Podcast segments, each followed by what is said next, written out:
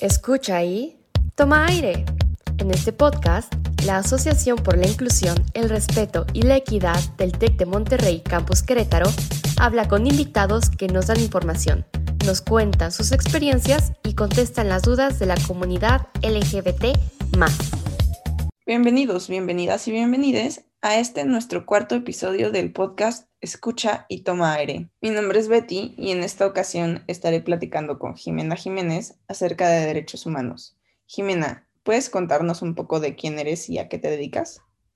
Sí, claro. Eh, antes que nada quisiera agradecer muchísimo la invitación. Para mí es un honor estar con ustedes en este gran podcast. Em, pues bueno, yo en efecto soy Jimena Jiménez, soy abogada por la Universidad Iberoamericana en la Ciudad de México. Eh, actualmente trabajo como dictaminadora en la Suprema Corte de Justicia en la Coordinación General de Asesores de la Presidencia y pues ahorita en la presidencia está el ministro Arturo Saldívar, a quien yo siempre le reconozco que ha sido un gran aliado para la causa LGBT. Tiene unas sentencias preciosas sobre matrimonio igualitario, sobre adopción. Entonces, pues bueno, es alguien que yo admiro mucho y que le mando saludos. A la vez también soy conductora de un programa justo en el, en el canal judicial de la Federación. Se llama Derecho y Sentir el programa. Está muy interesante. Es un programa en el cual debatimos las sentencias de la Suprema Corte entre estudiantes universitarios. Pero lo padre de este programa es que es desde una visión interdisciplinaria. O sea,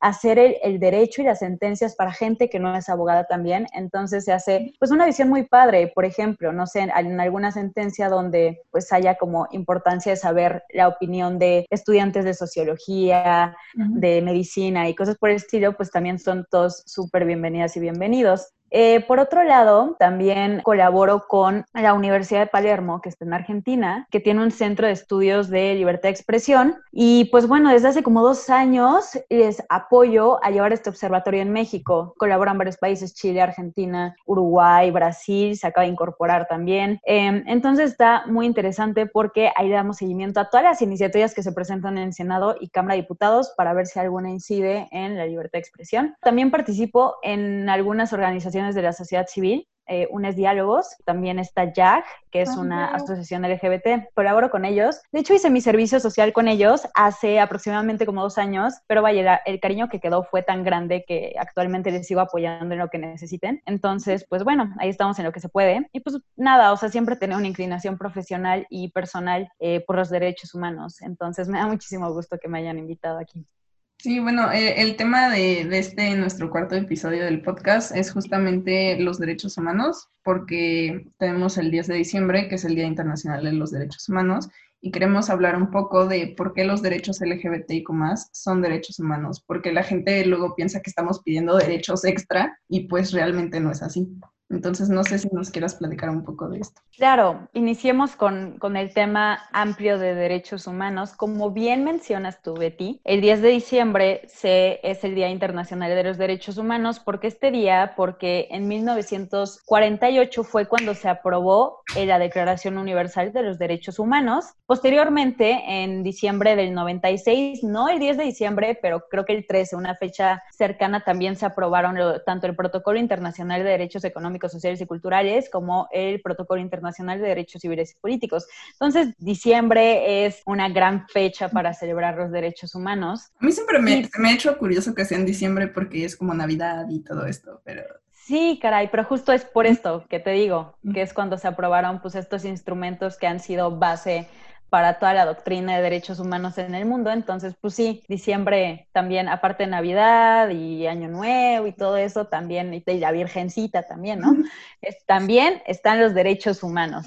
Entonces, pues sí, es, es, un mes muy movido al parecer. Y pues ya de entrada los derechos humanos, para darle este, continuidad a esto que estás diciendo, de que no se están pidiendo más derechos de los que de los que ya se tienen, o sea, no, no es como que ningún favor que se esté pidiendo, pues voy a iniciar con esta pequeña introducción. En sí los derechos humanos tienen ciertas características, son universales, son inalienables, o sea, no, no puedes vender tus derechos humanos, eh, son imprescriptibles, esto significa que son para toda la vida, no es como que tengas derechos humanos de los 5 a los 10 años nada más, y son indivisibles, o sea, vienen en paquete, no es solo unos, solo otros y demás, ¿no? O sea, son, son tus derechos humanos como este paquete. Los derechos LGBT pueden considerarse como derechos humanos, totalmente. Entonces, ¿por qué se hace una distinción, no? Es, es, es una distinción, yo la veo simbólica, porque, a ver, los derechos LGBT son derechos humanos así tal cual, porque en principio son para todos, como bien se los decía. Entonces, aquí surge la pregunta de por qué se han negado estos derechos a las personas de la diversidad sexual. Pues no es porque no, no merezcan derechos humanos, sino que, digo, esto es un análisis muy propio, pero yo lo veo en el sentido de que los sistemas políticos y jurídicos históricamente han tenido una base, pues en el conservadurismo y también tienen origen en las tradiciones judio-cristianas. Entonces, yo creo que ahí es un problema de origen, eh, lamentablemente, pero pues no, o sea, ahí van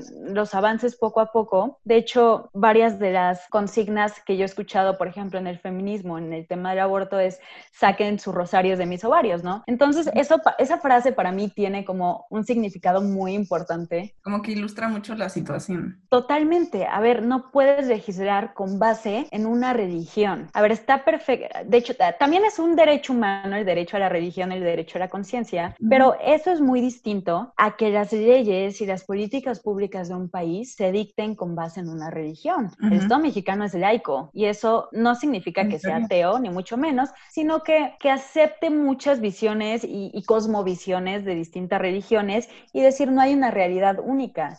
Lo que sí es único deberían de ser los derechos humanos. Y aparte de los derechos humanos y la religión, pues pueden convivir perfectamente. Y hay muchísimas personas creyentes que pues son súper aliados de la causa LGBT, eh, del feminismo. De hecho, están esta organización que se llama, creo que Católicas por el Derecho a Decidir. Entonces, vayan, no van peleadas. Y es lo que hemos aprendido en los últimos años. Además, todos estos, quisiera aclarar que también todos estos, como exclusión de las personas LGBT, en las leyes ha sido también a raíz de que históricamente existía un prototipo de legislador. Esto es, pues el hombre blanco, heterosexual, cisgénero, normalmente con una situación económica pues aventajada y pues no tiene nada de malo ser un hombre blanco, heterosexual, cisgénero, ¿no? El problema surge cuando son muchos y cuando su forma de ver el mundo no de una forma mala, pero es una forma diferente a la que tienen pues grupos minoritarios como personas indígenas, como las mujeres, como los niños, niñas y adolescentes y pues el tema aquí como las personas LGBT, ¿no?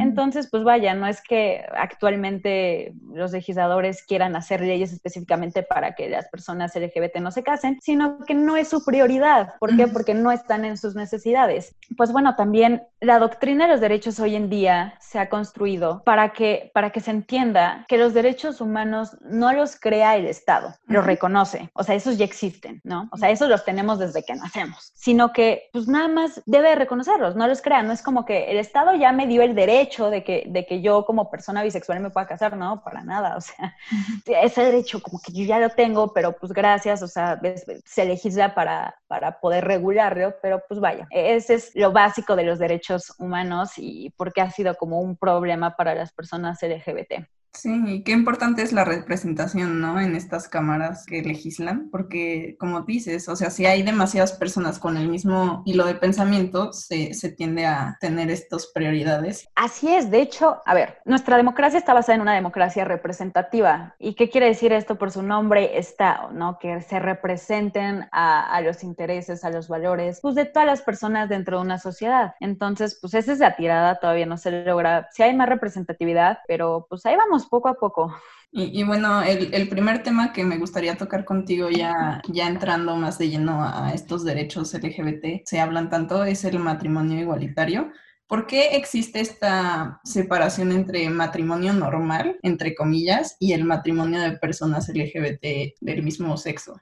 Esa es una gran, gran pregunta, Betty. Lo voy a intentar responder por partes. En sí, podría decirse, hay, mucho debate todavía si el matrimonio es un derecho humano o no, ya que en algunos, o sea, como tal, así el matrimonio, así si yo tengo derecho humano a casarme, en algunos instrumentos este, internacionales, como en, la, en la Carta Europea de Derechos Humanos, ahí sí se establece específicamente derecho humano al matrimonio. Pero mientras tanto, en la Convención Americana de Derechos humanos, más bien lo entran como el derecho a la protección a la familia y ahí ya ponen como se reconoce el derecho del hombre y la mujer a contraer matrimonio, a fundar familia. Entonces, pues vaya, ok, se la compramos, es un derecho humano el que yo tengo a casarme, ¿no? Entonces, ¿por qué, ¿por qué a las personas del mismo sexo se les ha negado a contraer matrimonio? Y va muy de la mano con lo que me estabas diciendo, Betty. Creo que la respuesta es contundente, es por interpretación homofóbica literal de las leyes. ¿A qué me refiero con lo literal? La mayoría de nuestros códigos civiles en México, porque el, a ver, necesito creo que aclarar antes es, el matrimonio está regulado por cada código civil de cada estado porque es una materia local. Entonces, realmente donde está la regulación fuerte son en los códigos civiles locales. La mayoría de esos códigos civiles fueron creados en los años 1800 y sí se han reformado, pero en ciertos artículos, no en su totalidad.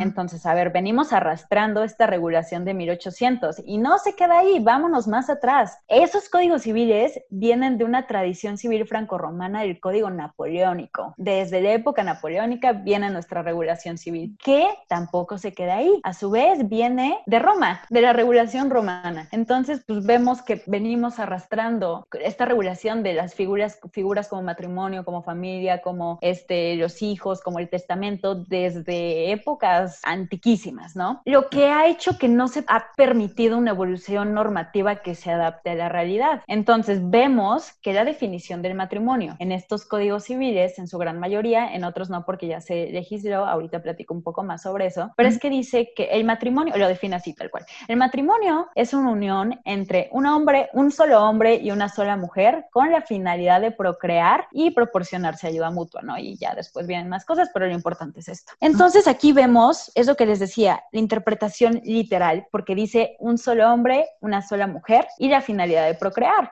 Eso por definición excluye obviamente las parejas del mismo sexo, porque obviamente hay hombre-hombre o mujer-mujer, y por otro lado, pues no tienen una, eh, una capacidad natural de procrear entre personas del mismo sexo. Así es como está definido el matrimonio actualmente en muchos de nuestros códigos civiles. Ya se han cambiado varios, en varios estados se ha cambiado por orden de la Suprema Corte, de hecho, así pasó con el Código Civil de Nuevo León hace apenas como un año. Eh, solo 19 estados lo contemplan. 19 estados ya cambiaron esa definición diciendo algo así como el matrimonio es unión entre dos personas con la finalidad de proporcionarse ayuda mutua. Y pues ya. Le esta parte de género, ¿no? exacto. y de procrear. En efecto, justo están quitando estas dos partes importantes que excluyen por definición a las personas eh, del mismo sexo. Entonces, pues es por eso, es por eso que, que, se hace esta distinción entre pues, el, el matrimonio tradicional con el matrimonio entre personas del mismo sexo, matrimonio igualitario. Ahora, como también ha pasado, es que no cambian esto de hombre y mujer, pero la Corte ordena una interpretación conforme.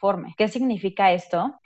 que se entienda el de unión entre hombre y mujer a que los hombres pueden casarse con quien quieran y que las mujeres también pueden casarse con quien quieran.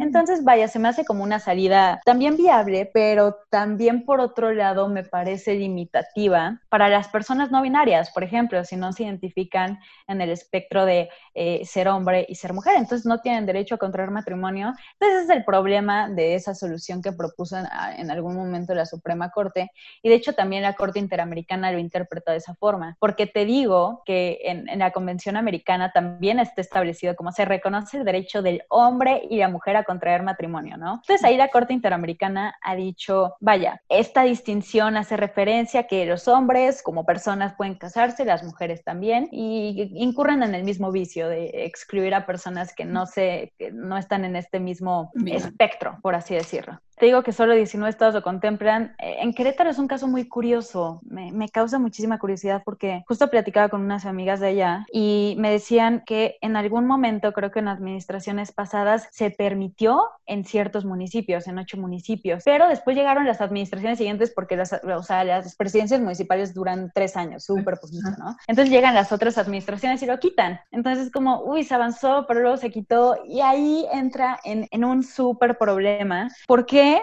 Porque hay un principio de los derechos humanos que se llama progresividad y no regresividad. Eso es, una vez que has alcanzado la garantía de ciertos derechos humanos, no lo puedes echar para atrás. Y es lo que pasó aquí. finalmente, este principio en la doctrina se refiere a los derechos económicos, sociales y culturales. Aquí no entra el matrimonio, pero ya la Corte eh, mexicana la interpretó en el caso de que también este derecho, el principio de progresividad y no regresividad también aplica a derechos civiles y políticos, como si es el matrimonio. Entonces, bueno, a mi consideración, creo que esos, esos municipios de Querétaro pues violaron este principio. Si alguien lo hubiera impugnado ante la Corte estaría de lujísimo porque sí, lo ganarían, o sea, 100%, pero bueno, esa es otra historia. Es eh, me hace extraño que estén como pasándose la papa caliente, como de ahora sí, ahora no. Totalmente. Y no sé cómo esté la regulación ahí en Querétaro y por qué se haya permitido solamente municipal, eh, de forma municipal, pero sí, estuvo, estuvo, estuvo muy curioso porque yo justo estaba leyendo de que qué padre que por lo menos en ciertos municipios ya hay avance y después una amiga me dijo, no, ¿sabes qué? Es que lo echaron para atrás y yo como, no, qué triste. Pero ahora, ¿qué otro tema hay en el matrimonio igualitario eh, hoy en día? Hay otras figuras de unión civil que se reconocen en el derecho mexicano, que no son necesariamente el matrimonio, sino el concubinato y las sociedades en convivencia, que son como mini matrimonios, ¿no? Son personas que se quieren mucho y viven juntos y etcétera. Por ejemplo, para el concubinato, para que se configure, es que vivas dos años con esa persona, por lo menos en la Ciudad de México. En el Estado de México es un año. Que, que vivas un año con esa persona ya puede considerarse concubinato. En la Ciudad de México tienes que estar viviendo dos años o tener un hijo en común. Aunque no te cases, si ya tienes un hijo en común, pues ya son como concubinos. Por otro lado, también está la sociedad en convivencia y pues esa es una figura que justo sí permitía a las personas del mismo sexo como tener esta forma de unión civil. Entonces, lo que decía mucha gente es como, a ver, sí que los gays se casen, así literalmente estaban diciendo, sí que los gays se casen, pero no por la figura de matrimonio, porque este, van en contra de la naturaleza misma del matrimonio. Entonces, que se unan a través de otras figuras civiles como la sociedad en convivencia. Pero, pues vaya, estas figuras como el concubinato, como las sociedades en convivencia, no tienen la misma protección que tiene el matrimonio, no tienen los mismos beneficios, ¿no? Entonces no es suficiente que se le reconozca a las personas del mismo sexo que puedan estar en sociedades de convivencia o en concubinato. También ese es el problema. Sí, y entonces, ¿cuál es la importancia de que sí sea matrimonio? O sea, ¿cuáles son estos beneficios de los que hablas y por qué es importante que se reconozca este derecho a las personas LGBT más? Es una buenísima pregunta, Betty el matrimonio, y lo, y lo desarrolla la Suprema Corte, de hecho, en una sentencia, te digo, muy padre del ministro Saldívar, que dice como, a ver, es que el matrimonio tiene ciertos beneficios que no tienen las otras figuras. ¿Cuáles son estos beneficios? Pues beneficios sucesorios, ¿no? Para heredar como se, este, poder heredar si, si, si te quedas viudo o viuda. Por otro lado, también el tomar decisiones médicas. No sé si, por ejemplo, tu esposo o tu esposa este, pues queda en estado vegetal, que tú puedas tomar las decisiones sobre esa persona, porque esa persona pues no puede tomar decisiones. También eh, tiene ciertos derechos migratorios, dar la nacionalidad a la persona con la que te estás casando, ¿no? Como que todos estos beneficios no los contemplan estas otras figuras. Entonces, por eso es importante reconocer el matrimonio igualitario. Sí, la verdad es que el matrimonio igualitario eh, es realmente necesario por todas estas ventajas que comentas. Ahora me gustaría hablar un poco contigo sobre la adopción homoparental y la adopción de hijos que se obtienen por el método de reproducción eh, asistido. No sé si quieras decirnos un poco al respecto. Claro, ahí es son totalmente estigmas y prejuicios que se tienen. Ahora, eh, no existe como tal un derecho humano a la adopción. o sea, lo que sí existe es un derecho a formar una familia, ¿no? Pero pues vaya, las leyes, las convenciones no son como específicas en decir como solamente tienes derecho a formar una familia si tú te embarazas, si tú pones el espermatozoide y no, o sea, vaya, es, es amplio, es tu derecho a formar una familia de la forma que sea. Entonces, ¿cuál es el problema aquí? Justo son estos estereotipos y una preocupación mal encaminada hacia el interés superior de los menores. Este es un concepto muy importante porque está desarrollado tanto en la convención como en sentencias, en la constitución, etcétera, ¿no? Justo está en el artículo cuarto constitucional. La adopción no es un derecho para los padres, sino que lo es para los niños, niñas y adolescentes. Siempre cuando las decisiones entre particulares y del Estado tienen que ver con niños, niñas y adolescentes, siempre se le tiene que dar una prioridad al beneficio del menor, siempre. Y es el caso también de la adopción. Entonces, pues aquí podemos escuchar muchos comentarios que dicen como, ¿qué se, pobrecitos de los niños si tienen dos papás y dos mamás? ¿Qué será de ellos? Este, van a nacer en un seno familiar muy dañino, que no sé qué. A ver, son estereotipos. De hecho, 14 estados actualmente lo permiten eh, y Querétaro sí está ahí, entonces felicidades por Querétaro. Pero a ver, eh, regresando a estos estereotipos. Primero, dicen que si los niños tienen padres homosexuales, se van a volver también homosexuales. Como si eso, en primer lugar, fuera malo. y en segundo lugar... Coherente. O sea, no, totalmente. sería heterosexual porque mis padres son heterosexuales. A ese punto iba, justo la mayoría de las personas que somos LGBT tenemos padres heterosexuales y no por eso nosotros somos heterosexuales. Entonces, no hay, no hay una relación que exista ahí entre la orientación sexual de los padres como la orientación sexual de los hijos, ¿no? Eh, por otro lado, también otro de los comentarios que es común escuchar es que pues, los, los, niños y niñas deben de necesariamente tener una figura paterna y otra materna para que tengan un sano desarrollo. Pues eso es un mito, o sea, ya, ya quedó comprobado que eso es un mito. Realmente lo importante y lo que influye en el sano desarrollo eh, mental de los niños es la calidad de relación que tengan con los padres o con las madres y pues el amor que se le da, ¿no? O sea, obviamente no estoy poniendo aquí en un altar eh, a todas las personas personas homosexuales, ¿no? Sino que también puede ver este, personas problemáticas dentro de la misma comunidad y que pues no son aptos para llevar a cabo una maternidad o una paternidad responsable. Pues vaya, y, como así de otro lado, pues también hay familias muy disfuncionales que, que tienen padres heterosexuales. Entonces, pues vaya, eso se puede dar en cualquier otro lado. Y también, por ejemplo, en esto de los roles paternos y maternos, que está muy em, relacionado con la identidad de género, es que, a ver, se ha estudiado que lo femenino y lo masculino no se aprende solamente en casa o de los padres, sino también de los roles que observamos en la sociedad, en los medios de comunicación y pues vaya, en, todos los medios que nos rodean, ¿no?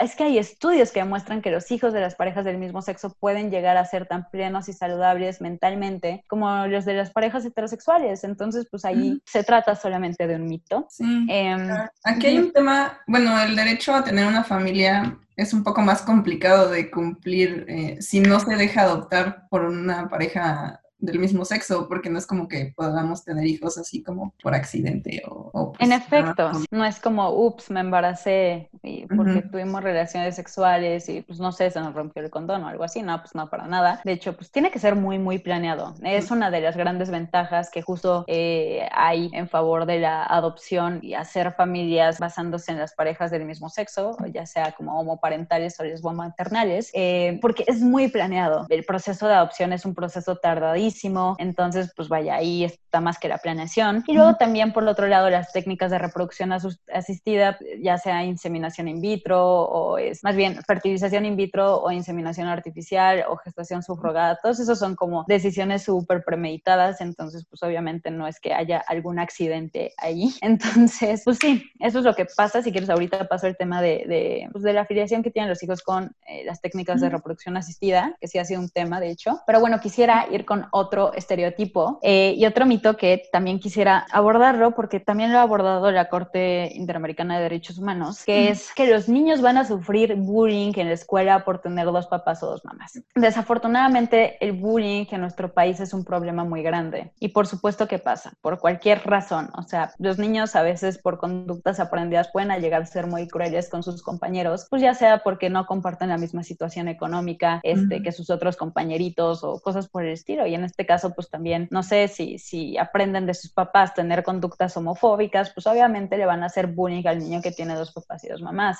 Es algo que pasa, pero pues vaya, aquí el tema es que lo que se debe de hacer es atacar el problema del bullying, no atacar mediante la prohibición de que no adopten. Entonces estás intentando acabar un problema por donde ni es. Vaya, ataca el bullying, o sea, educa a tus hijos para que no estén molestando a otras personas. En ese sentido, hay una sentencia muy interesante que se la recomiendo leer. Es el caso de Atala Rifo contra Chile, que resuelve la Corte Interamericana, que justo es una jueza en Chile, esta persona, Atala Rifo, después de años de formar una familia heterosexual, tiene dos hijas, pero pues al paso de los años sale del closet como lesbiana, se divorcian eh, y finalmente en el proceso de divorcio ella pide la guardia y custodia de las hijas. Y el ex esposo reclama es que qué ejemplo le va a dar a sus hijas si es una mujer lesbiana y también van a molestar a mis hijas en la escuela si tiene pues otra, si, si, si Atalia Rifo llega a tener una novia, una esposa, pues, ¿qué van a decirles en la escuela? Y ahí lo que responde la Corte Interamericana está muy brillante porque dice, un tribunal no puede dictar una sentencia con base en el miedo que se le tenga al posible bullying que puedan sufrir los niños, ya que negarle la guardia y custodia a la madre por ese hecho solo avalaría los prejuicios. Como entendemos que puede haber bullying, pero nosotros no podemos respaldar ese problema, o sea, se tiene que acabar por otras formas y eso no es negándole la guardia y custodia a Tara Rifo. Es una sentencia que ya tiene unos cuantos años, entonces estuvo, estuvo muy bueno que se dictara. En, en México, vámonos al caso de México. Eh, este debate viene desde el 2009. En el 2009 se legisla para que las parejas del mismo sexo puedan adoptar en la Ciudad de México. Y el PAN va a reclamar esto ante la Suprema Corte en el 2010. Qué raro, el pan. el pan. No, perdón, mm, todo respeto para, la gente panista que, que nos escucha. Pero, pues vaya, reclamaron esto en la Suprema Corte en el 2010 y justo en el 2010, o sea, la Suprema Corte dijo como, a ver, la familia está protegida, o sea, la, la familia como una figura está protegida tanto en tratados internacionales como en la Constitución. Pero ¿qué es lo que se debe entender como familia? Y finalmente dicen, es que es, que es una figura sin una sola configuración es, esta parte evolutiva de qué es lo que significa una familia. Y todo el tema de la familia natural, ¿no? Que luego... Eh, en efecto, es somero, justo. De la familia natural, esta idea de mamá, papá, hijo, hija y, ya, ¿no? Entonces, pues esa es esa idea que justo vemos muy claro en el logo del Frente Nacional por la Familia, que justo es un papá, una mamá, un hijo, una hija. Eh, y entonces lo que dice la Corte es decir, a ver, existen distintos tipos de familia. Existe la, la, familia monoparental, como son las madres o los padres solteros. Existe la familia ampliada, que son cuando se incluye, no sé, cuando viven en una misma casa y se consideran de la misma familia, ya cuando están los abuelos, los tíos, que los primos, que, eso, que es algo que sucede muchísimo en México. Que eso también es familia. O la familia ensamblada, que por ejemplo, no sé, tus papás se divorcian y, se juntan con otras personas, entonces ya tienes este hermanastros o medios hermanos, pues eso también se vale, es una familia ensamblada, ¿no? Eh, muy a la película de los tuyos, los míos y los nuestros, ¿no? Entonces, pues vaya, existen varias figuras de familia y todas esas figuras de familia tienen que ser protegidas por la Constitución. Y aquí también incluimos las familias tanto homoparentales como lesbomaternales. Entonces, así de de revés la Suprema Corte en el 2010 al PAN, diciéndole como, pues tu forma de entender la familia está un poco limitada. Así le respondió. Pero también hay otro asunto de la Suprema Corte que quisiera traer aquí y con algo que ya habíamos hablado, relacionarlo con algo que ya habíamos hablado fue un tema de Campeche. Actualmente en Campeche sí reconocen el matrimonio igualitario, pero cuando se resolvió ese caso todavía no. Entonces, la única forma en la que pues podían estar eh, protegidos jurídicamente las parejas homosexuales era a través de la figura de sociedad en convivencia, que es la que mencionaba anteriormente. Entonces, en Campeche, pues estaban dos hombres unidos en sociedad en convivencia, pero no podían casarse porque en ese momento no había matrimonio igualitario. Quisieron adoptar, pero les negaron adoptar bajo el argumento de que la adopción no está disponible para las personas de sociedad en convivencia, solamente para los que están unidos en matrimonio.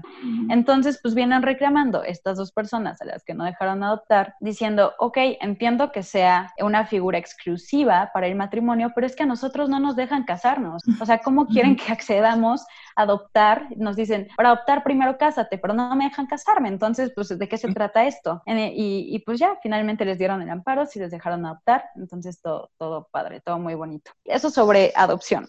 Ahora sobre las técnicas de reproducción asistida. Como bien les decía, hoy en día, no sé si haya más, pero son las que conozco, está la fecundación in vitro. Pues vaya, cuando este, artificialmente pones el espermatozoide y el óvulo como en una caja de Petri, pues ahí ya se unen. Inseminación artificial, que es tú pones los espermatozoides en el útero de la madre y pues ya ahí hace su chamba, el cuerpo humano, y después está la maternidad subrogada, que ahorita también está en mucho debate. Es un, es un reto para la bioética y para el derecho, por porque pongo el ejemplo, también llegó a la Suprema Corte este caso, ¿no? Que, a ver, una mujer llega, eh, bueno, más bien, dos mujeres se unen en matrimonio, pero pues vaya, no, no, no, no pueden procrear, entonces una de ellas se embaraza, creo que por, un, por, por fecundación in vitro, utilizando un espermatozoide de un donador. Finalmente tienen a la hija y ya cuando la quieren registrar como a nombre de ambas, eh, le dicen, oye, ¿quién es el papá? Y ella es como, ay, yo soy el papá, ¿no? O sea, yo, yo, o sea, yo soy mamá y esta otra es el papá. Y dijeron, no, ¿sabes qué? Así no funciona así, así, aquí, así no funciona aquí. Y fue todo un rollo, ¿no? Entonces dijeron, bueno, o sea, podemos reconocer el vínculo que existe con la mamá biológica, ¿no? La que dio a luz. Pero pues la otra, ¿qué? ¿Quién es? ¿O qué, qué onda, no? Y esta idea de eh, igual tienes que ser el papá, o sea, no, eso está curioso. Exacto. En la misma está muy heteronormado. ¿En, el acta de nacimiento viene así? Sí, viene apellido materno y apellido paterno. Bueno, primero paterno y luego materno. Aunque tú ya puedes cambiarlos también. O sea, puedes poner primero el materno y luego el paterno por si gustas. Pero pues sí, o sea, sí dice paterno, o sea, sí, sí hace referencia al padre. Entonces, aquí, ¿qué hacen? Pues vienen reclamando ante la Suprema Corte, pues esto de que no, pues es que está chistoso porque la paternidad en cuanto a los hijos de la mujer se presume, porque te, pues es, es, evidente, ¿no? Estás embarazada y das luz. Pero ¿cómo sabes quién es el padre? Entonces, la paternidad solamente se puede reconocer si alguien voluntariamente dice es mi hijo o es mi hija, o por, por, sentencia, ¿no? Mediante juicio, si alguien reclama, si alguien se quiere eh, hacer el listo y no quiere reconocer la paternidad, mediante juicio se le puede reconocer. Pero pues vaya, o sea, estas son las dos formas. Entonces dijeron, a ver, yo como segunda madre ¿por qué no lo puedo hacer voluntariamente? Es decir, como yo lo reconozco como hijo mío. Entonces dijeron, no, es que el vínculo biológico y aquí tú no estás este, participando eh, pues, en, la elaboración del feto, por así decirlo. O sea, no tiene tu material genético, ¿cómo vas a ser la madre? Entonces, pues finalmente lo que se resolvió fue una parte, a mí me parece muy bonita, porque dicen como, ¿qué importa aquí? ¿El vínculo biológico o la realidad social? El vínculo social. Entonces dicen, a veces, en muchas ocasiones, importa más el vínculo social que un padre tenga con su hijo que el vínculo biológico. Ese cariño, ese reconocimiento, ese yo voy a ser tu madre, importa muchísimo más. Y eso también sucede en los casos de adopción. Ahí no hay vínculo biológico para nada. Entonces ahí lo que importa es el vínculo social. Entonces me parece algo como muy bonito porque es justo algo algo que es premeditado, algo que esa persona quiere y es todo el consentimiento y la voluntad pues de querer tener un hijo y criarlo. Y pues ya, finalmente la Suprema Corte ordenó que se registrara el hijo como a nombre de ambas y pues ya, así sucedió. Eh, ay, aquí hay algo súper interesante porque también acaban de resolver un caso sobre esto. ¿Qué pasa si estás, a ver, estamos hablando hipotéticamente de las mismas mujeres, ¿no? Que ya hubo un show para reconocer al hijo como de ambas, entonces que se divorcian. ¿No?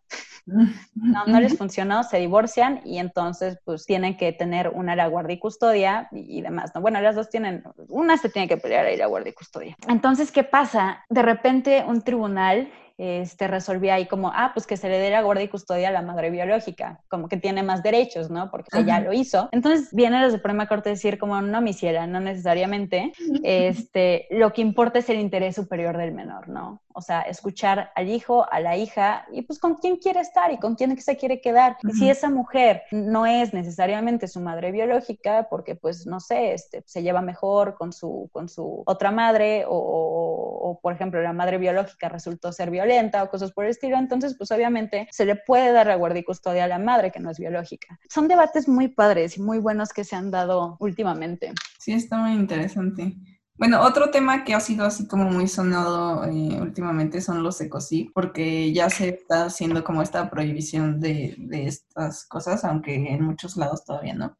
Eh, pero no sé qué piensas al respecto, eh, porque sí es algo que, que se está hablando mucho. Sí, de hecho es un gran, gran tema. Como decía, yo he participado con YAG y una parte de mi servicio social fue ayudarles a hacer la iniciativa de ley en contra de los ecosig. Entonces, pues vaya, ahí tengo algo de conocimiento. Eh, a ver, quisiera aquí decir, ECOSEX significa esfuerzos para corregir la orientación sexual e identidad de género.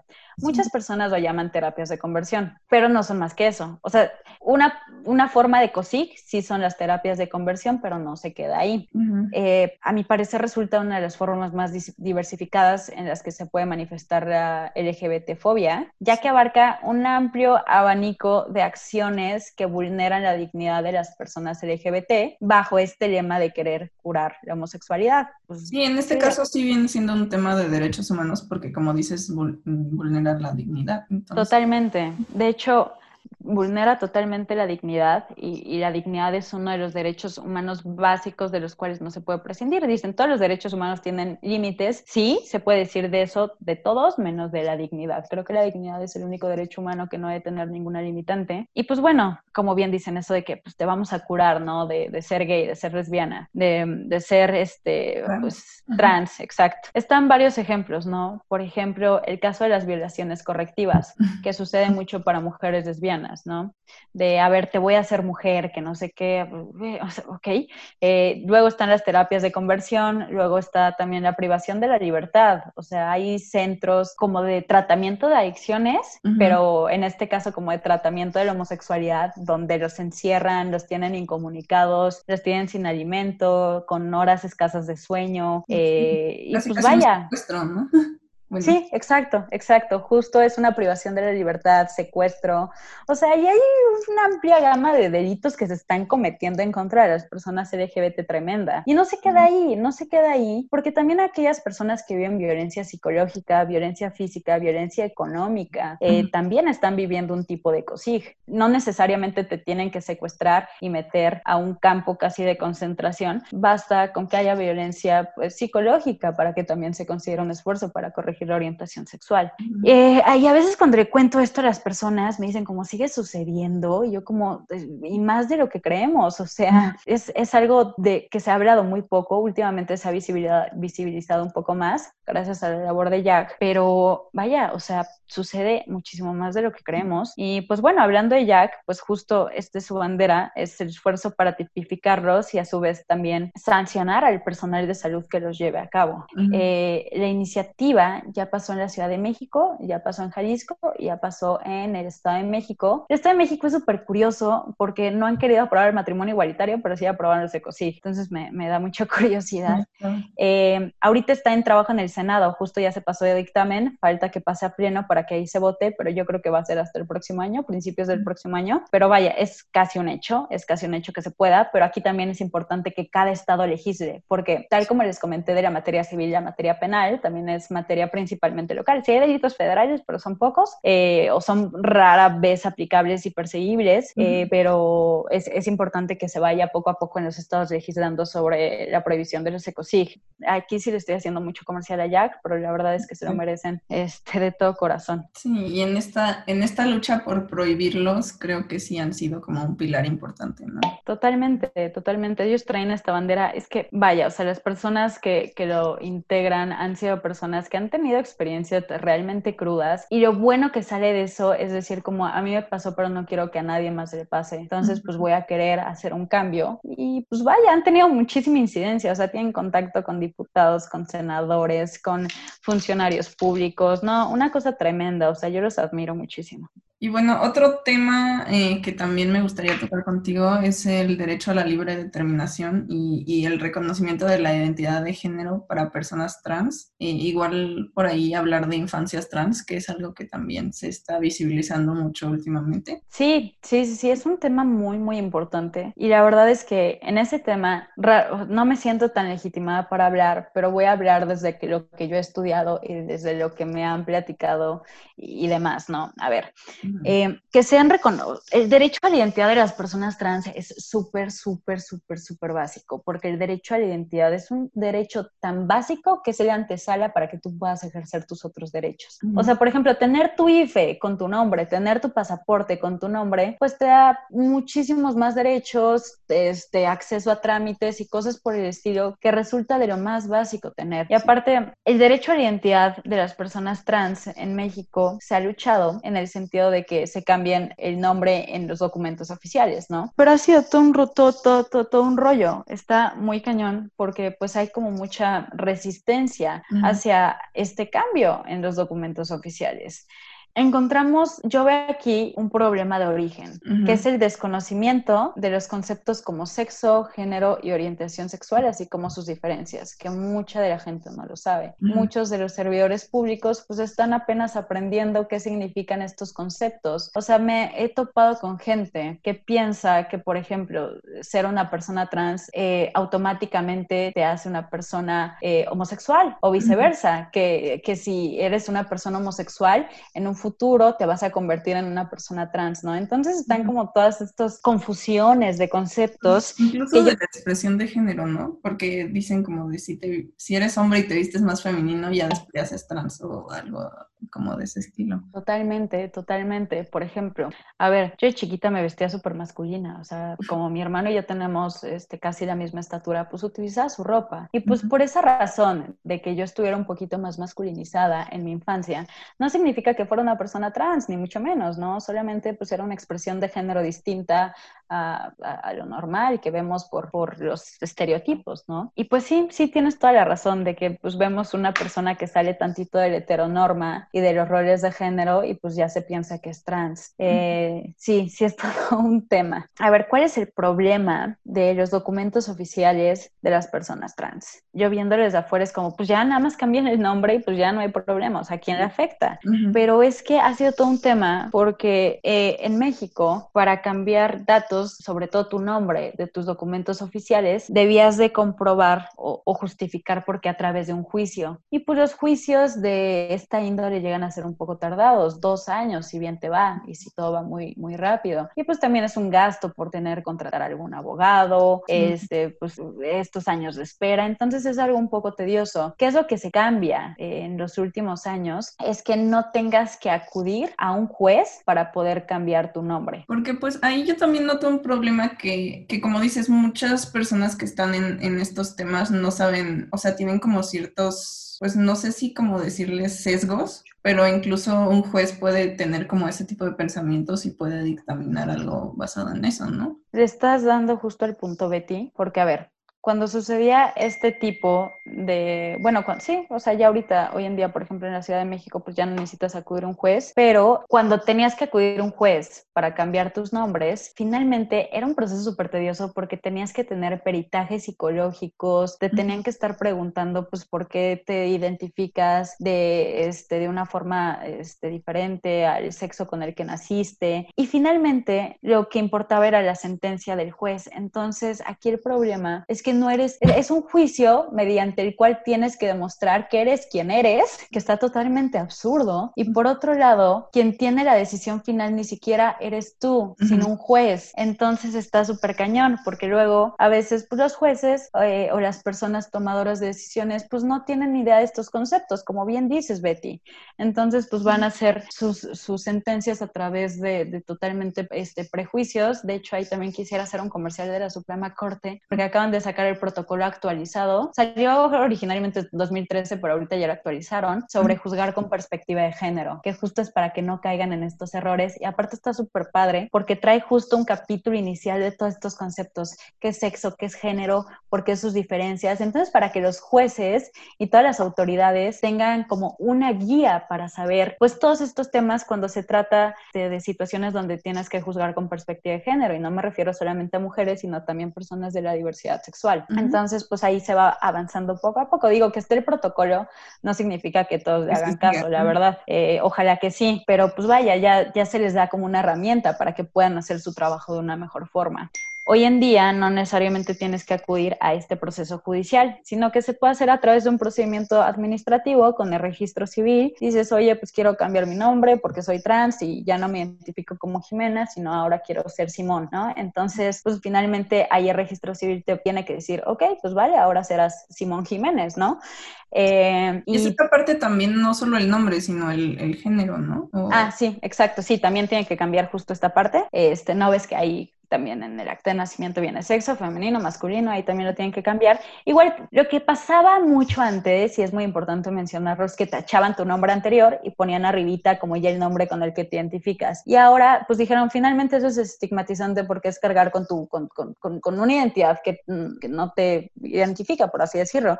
eh, entonces, lo que ahora se hace es pues, reponer esa acta de nacimiento, por ejemplo, y ya con, con, el nuevo nombre, con el nuevo este, sexo, y pues ya haces todos tus demás trámites de cambio de IFE, cambio de licencia, cambio de pasaporte, con base en esa acta, que es pues la primordial. Ah, y antes también se me estaba yendo, es súper importante, ponían como requisito para hacer este cambio de, en tus documentos oficiales, hacerte una, este, o hacer una transición quirúrgica o una transición hormonal, ¿no? Entonces, pues era obligar, por ejemplo, a las personas transgénero, no transexuales, que las transexuales pues ya tuvieron allí alguna este, transición quirúrgica, sino transgénero, que pues las personas transgénero básicamente no podían resolver nada con sus documentos porque no tenían ninguna intervención quirúrgica ni hormonal. Pero pues ya se quitó justo el requisito, la Suprema Corte ahí mencionó, pues es que esto viola totalmente la integridad personal, no necesito estar este requisito, es totalmente violatorio y me lo quitan.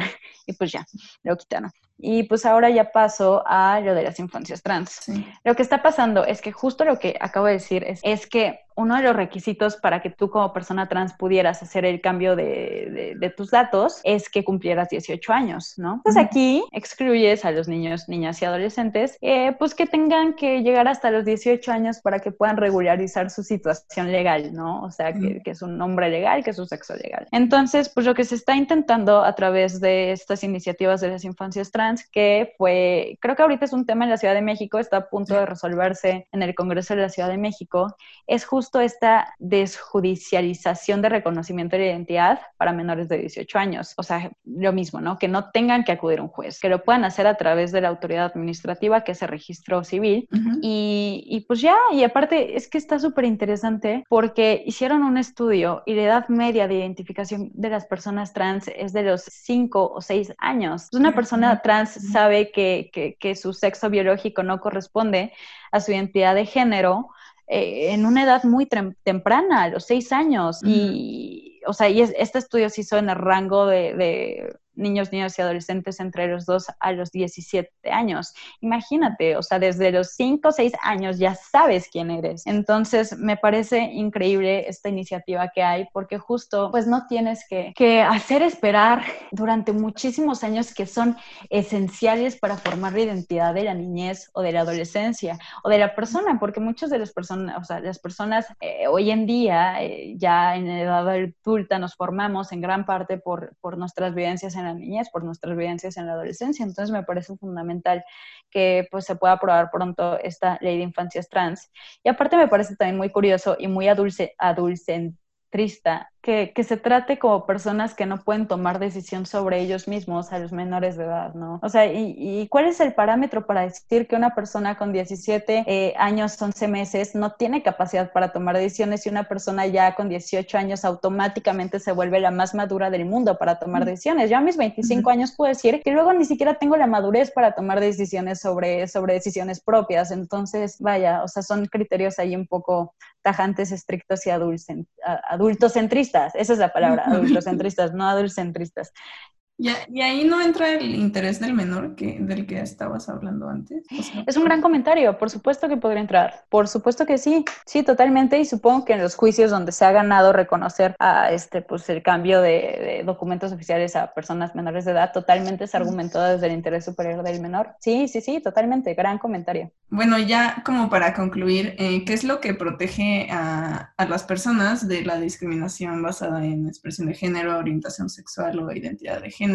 Como un poco para empoderarnos, ¿no? Y para saber cuáles son nuestras protecciones legales. Híjole, está, muy bueno eso porque últimamente se han hecho muchos instrumentos que refuerzan la protección a las personas. O sea, en principio está la Constitución, ¿no? Que la Constitución ahí sí no discrimina. O sea, el mundo que describe la Constitución es un mundo muy feliz y muy bonito que me encantaría poder vivir ahí. Y pues vaya, partimos de la Constitución. Luego también está, de hecho, está tipificado a nivel federal la discriminación por razón de orientación sexual y identidad de género. No es identidad de género, pero por lo menos de orientación sexual sí está. Lo metieron como delito hace unos cuantos años, que es un delito difícil de comprobar, pero vaya, o sea, también puede entrar como delito, o sea, pueden denunciar por la vía penal. Por otro lado, también hay instancias como lo es la CNDH o la Comisión Nacional para Prevenir la Discriminación, que hace una gran labor sobre esto, totalmente. De hecho, así hace totalmente una labor de protección para que no haya discriminación. En cada,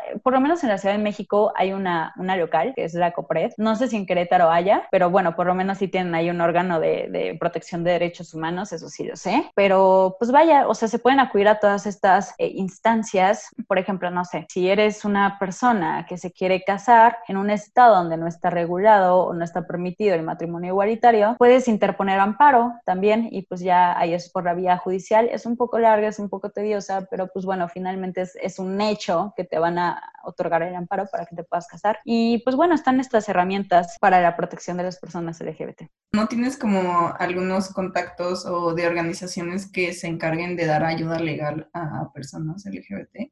Sí, justo, el EDESER es, eh, se, llama así la organización y ya significa Litigio Estratégico de Derechos Sexuales y Reproductivos, Asociación Civil. Creo que esa se la recomiendo porque ellos sí dan asesoría legal y jurídica para las personas que lo necesiten, sobre todo de la, de la diversidad sexual. Les recomiendo totalmente a Jack si, si sufren algún tipo de ecosig o discriminación, por si quieren como ayuda, entrar un grupo de ayuda. Hay un grupo de jóvenes muy bueno, te ayuda a desahogarte, te dan todo el apoyo, hacen que no te sientas solo o sola.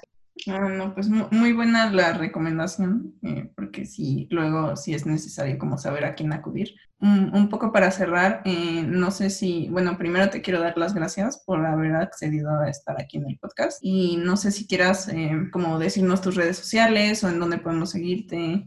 Ay, muchísimas gracias, Betty. Para mí es todo un honor y un gusto poder estar aquí. En serio, muchísimas gracias por la invitación. Y mis redes sociales, en todas estoy como arroba jimemenes, como si juntaras mi nombre y mi apellido. Eh, así me encuentran. En Twitter estoy como Jimena con X, así literal, Jimena, espacio con, espacio X. Ah, ahí estoy, ahí estoy en Twitter escribiendo puras idioteces, pero se ríen a veces. Para eso es Twitter, justo, Y para pelearse con gente. Exacto, exacto, justo. Y y pues nada, nada más agradecerles muchísimo y, pues aquí estamos cualquier cosa que se necesite. Y bueno, esto fue todo por este capítulo de Escucha y Toma Aire. Les invitamos a escuchar nuestros capítulos anteriores y a seguirnos para poder escuchar los siguientes. También a seguir las redes sociales de Aire, arroba airecro, Q-R-O, en Facebook, Instagram y Twitter. Gracias por escuchar.